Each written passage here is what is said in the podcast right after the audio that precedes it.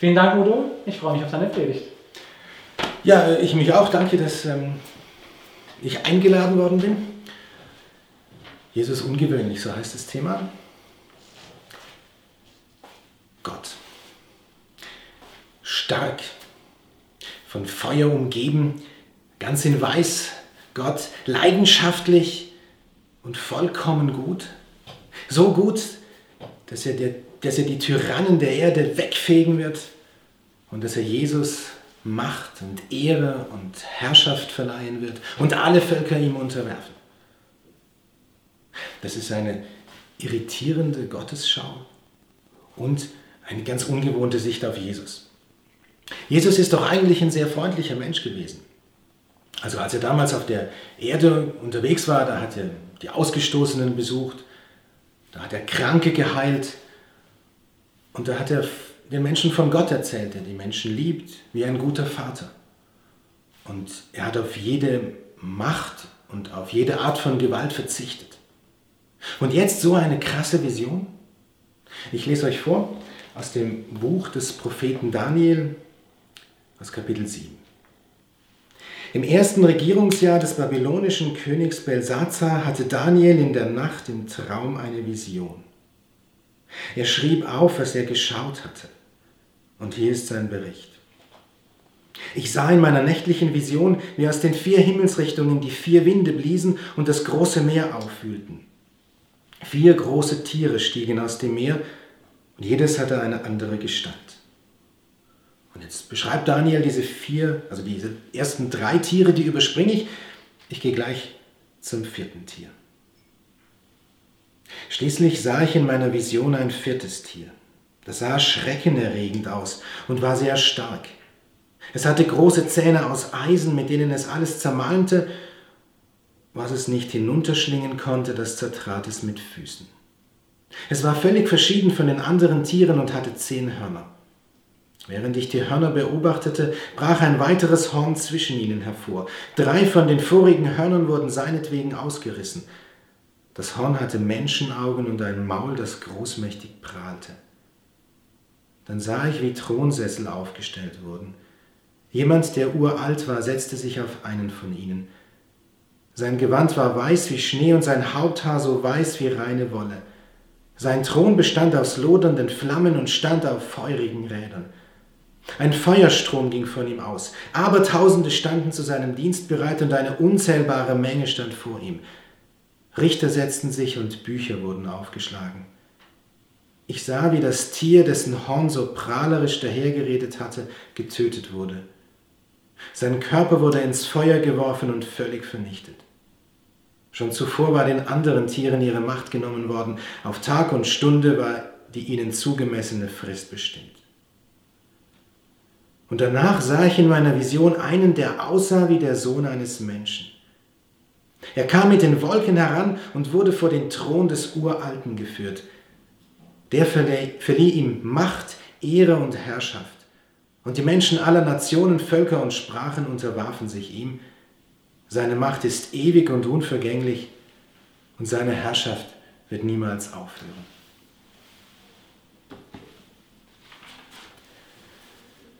Ich will diese Vision nacherzählen. Ich will sie viermal nacherzählen. Im zweiten, im dritten und im vierten Durchgang wirst du vorkommen. Im ersten noch nicht. Aber keine Sorge, dieser erste Durchgang, durch den sind wir in zweieinhalb Minuten durch. Vier Gestalten wie aus einem Horrorfilm, die steigen vor Daniels Augen auf. Vier Tiere nennt er sie. Und eins geifert brutaler um sich als das andere. Diese Tiere, die stehen für die Mächte, die Israel bedroht haben, die es überfallen haben und die es geknechtet haben. Zuerst die Assyrer, danach die Babylonier und dann die Perser. Und das vierte Tier, das steht schließlich für die Herrschaft der Griechen. Und einer der Herrscher, also eines dieser Hörner, der dann aus den Griechen hervorgehen wird, das ist der aggressive König Antiochus vierte Epiphanes, der Schreckensherrscher seiner Epoche. Der allmächtige, der starke Gott, voller Feuereifer um sein unterdrücktes Volk Israel, ein heiliger und unbestechlicher Richter. Er beendet die Herrschaft dieses Königs. Antiochus IV. Epiphanes stirbt 164 vor Christus jämmerlich in der Wüste. Wenn du es nachlesen willst, 2. Makkabäer 9, Vers 28. Das ist die erste Nacherzählung dieser Geschichte, die historische. Aber wäre diese Prophetie mit dem Tyrannensturz 164 vor Christus hinreichend erfüllt worden, dann wäre sie bedeutungslos. Dann würden wir das heute nicht lesen, weil es einfach keinen interessiert. Aber biblische Prophetien haben oft vier Ebenen der Erfüllung. Auf der ersten Ebene, da erfüllt sich die Prophetie zur Zeit der ersten Hörer und Leser. Und auf einer zweiten Ebene, da deutet diese Prophetie hin auf den verheißenen Messias, auf den von Gott gesandten Retter seines Volkes und der ganzen Welt. Und auf dieser zweiten Ebene will ich dir diese Prophetie noch einmal nacherzählen. Vier Gestalten, wie aus einem Horrorfilm, steigen vor Daniels Augen auf. Vier Tiere nennt er sie. Eines geifert brutaler um sich als das andere. Diese Tiere stehen für die Mächte, die alle Menschen bedrohen. Und ich würde sagen, ja, sie haben auch unsere Seelen erobert, so dass die Menschen einander knechten. Das erste Tier, das ist der Neid. Ich denke, oh, der hat was, was ich nicht habe. Und dieses erste Tier, das gebiert das zweite Tier die Begierde. Ich spreche aus, was ich denke. Ich will das haben. Und aus Gedanken und Worten wird die Tat das dritte Tier. Es nimmt sich, was ihm nicht gehört.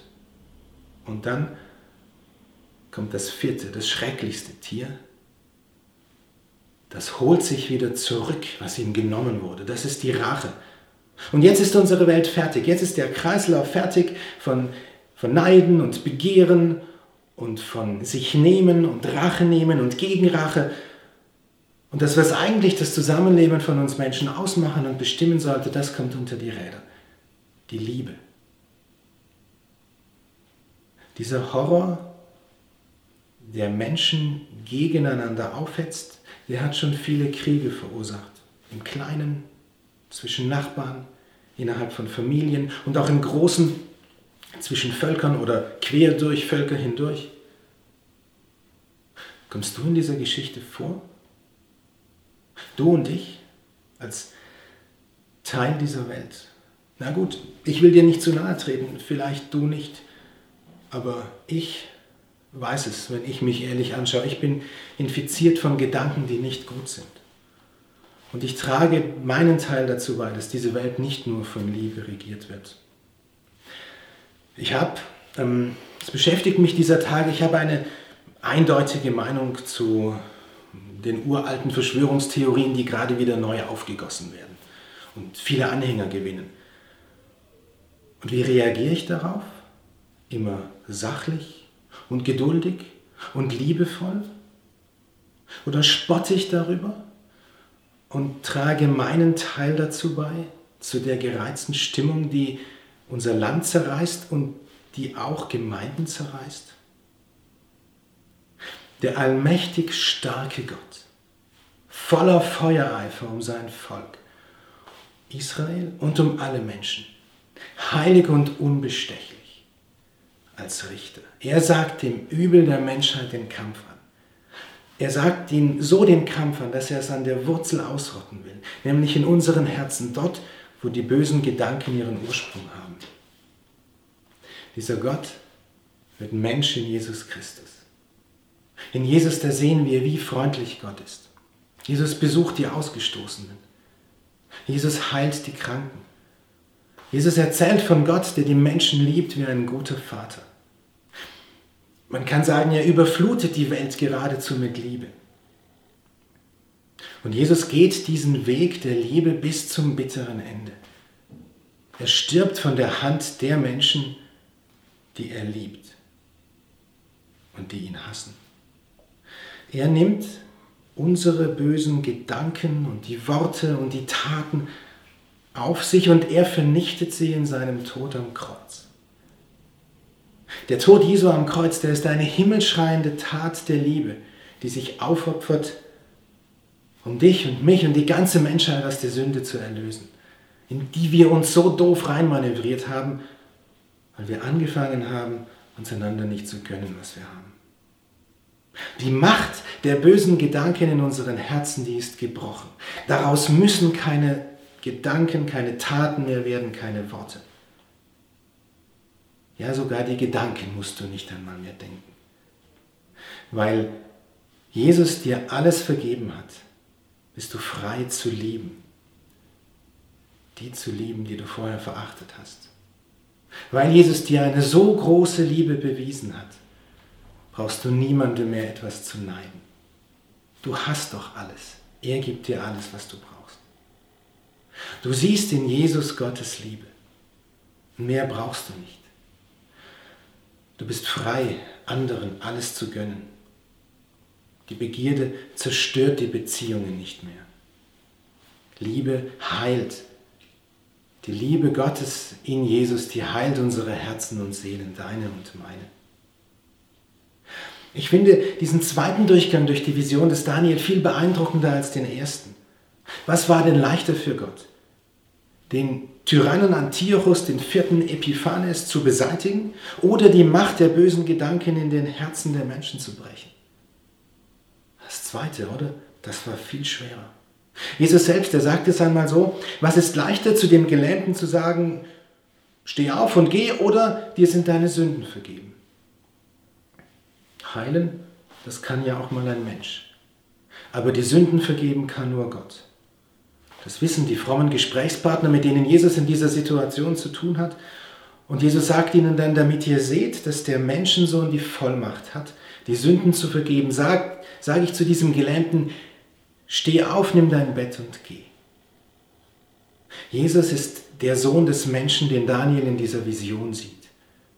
Er ist der Menschensohn, dem Gott die Vollmacht und die Herrschaft über alle Völker, über die ganze Welt, über alles Große und Kleine, über alles, was im Himmel und auf Erden und dazwischen und sonst wo existiert, gegeben hat. Und Jesus setzt diese Macht ein, um die Ausgestoßenen zu besuchen, um die Kranken zu heilen und um den Menschen von Gott als dem guten Vater zu erzählen. Und alles dran zu setzen, damit den Menschen ihre Sünden vergeben werden. Das ist die zweite Nacherzählung. Kommen wir zur vierten. Zur vierten? Ja, ich überspringe die dritte kurz. Also du hast schon gut aufgepasst, ja. Ähm, die vierte. Ähm, der erste Durchgang durch die Geschichte, der bleibt ja im Jahr 164 vor Christus hängen. Der zweite Durchgang geschieht ungefähr im Jahr 30 nach Jesu Geburt, als Jesus stirbt, und er wirkt bis heute. Die dritte Nacherzählung, die ist aktuell die für heute, für das Jahr 2020. Aber ich will den vierten Durchgang vorziehen, den zukünftigen, um jetzt den dritten, die Gegenwart besser zu verstehen. Christen leben zwischen den Zeiten. Sie leben von Jesus her, von dem, was er in der Vergangenheit getan hat. Und sie leben von dem her, was Jesus in der Zukunft tun wird für sie. Deswegen kann ich die Geschichte deiner Gegenwart nur erzählen, wenn ich dir von Jesus erzählt habe, von dem, was er am Kreuz für dich getan hat. Und wenn ich dir von dem erzähle, was er in der Zukunft für dich tun wird. Also der vierte Durchgang. Wie ist das jetzt mit dem Neid und mit der Begierde und den Kriegen? Was hat das gebracht, dass Jesus für die Sünden der Menschen gestorben ist?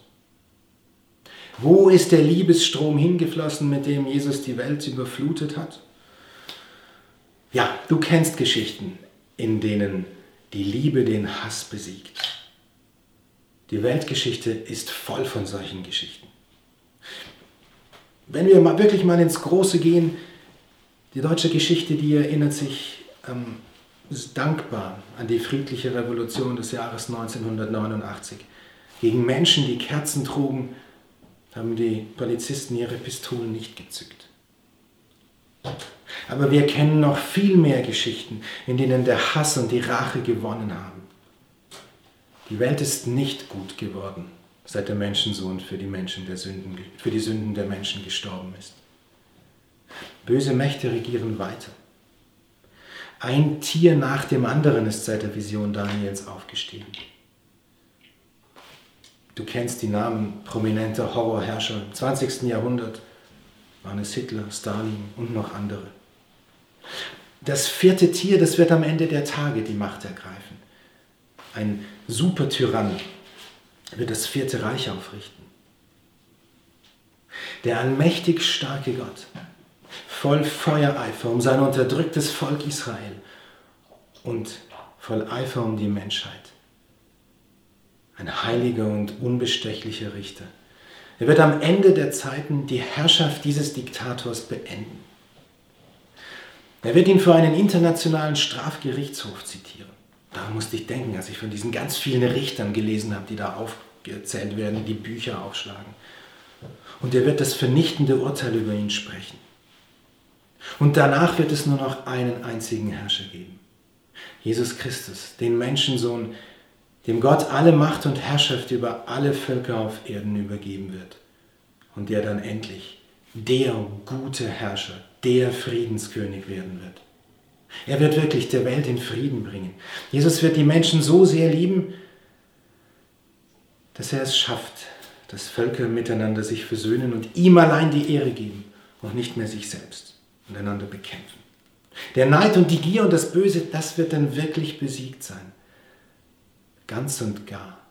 Jesus wird anfangen. Jesus wird vollenden, was er angefangen hat. Eines Tages. Die Weltgeschichte hat ein Ziel. Die gute Regierung des Jesus Christus, des Menschensohns, der alle Horrorgestalten final besiegen wird. Für immer. Und er selbst wird dann die Friedensmacht sein. In unseren Herzen und bei den Menschen. Diese vierte Nacherzählung, die ist Zukunftsmusik. Das ist sehr schöne Musik. Oh, ich würde da gerne noch weiter erzählen und erzählen, wie das ist, wenn die Tiere und die Menschen miteinander in Frieden sind, wenn die, wenn die Tiere untereinander in Frieden sind, wenn all dieses Hauen und Stechen vorbei ist, wenn die Luft wieder rein wird und wir einfach fröhlich rausgehen und auch keine Viren und sonst was mehr fürchten. Dann wird alles gut. Aber ich habe dir ja noch die dritte Nacherzählung versprochen. Wie erzähle ich diese Vision des Daniel nach im Jahre 2020, also lange nach 164 vor Christus, lange nach 30 und auch noch, vielleicht auch lange bevor Gott die Weltgeschichte ins Finale steuert. Du und ich, wir stehen immer wieder zwischen dem, was die zweite Nacherzählung ausmacht und dem, was diese vierte Geschichte prägt. Ich merke es immer wieder, wenn die bösen Gedanken bei mir Übermacht gewinnen. Ich weiß, dass Jesus meine Sünden vergeben möchte und mein Herz heilen. Und ich merke auch, wie, wie möchte von außen tierisch stark auf mich einwirken. Und dann fühle ich mich ihnen ausgeliefert und vielleicht kannst du solche Erfahrungen auch teilen. Es gibt diesen Kampf in mir und diesen Kampf außen, dass andere auf mich Einfluss nehmen und auch auf dich Einfluss nehmen. Und du denkst, oh, wo ist das? Wo ist diese große Macht Gottes?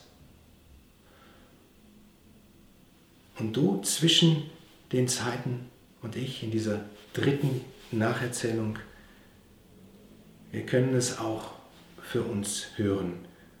Gott, der Allmächtige, leidenschaftlich im Feuereifer für seine Menschen, vollkommen rein und heilig und gut, der unbestechliche Richter, der ist da.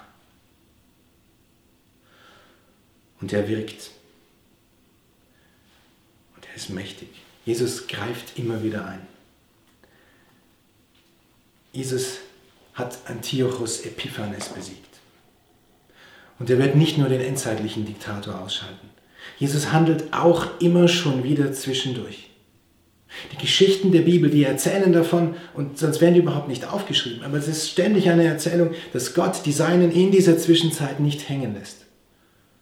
Und vielleicht hast du selbst auch erfahren, du hast die Kraft der Liebe Jesu gespürt.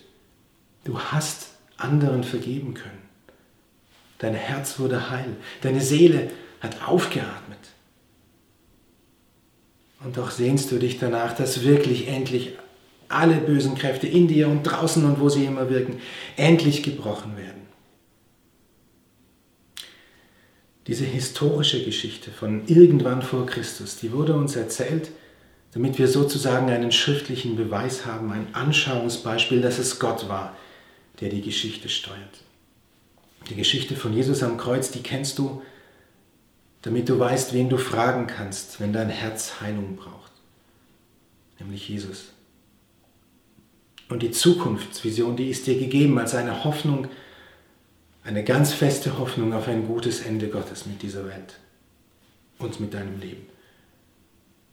Und in der Zwischenzeit schreibt Gott deine Lebensgeschichte weiter.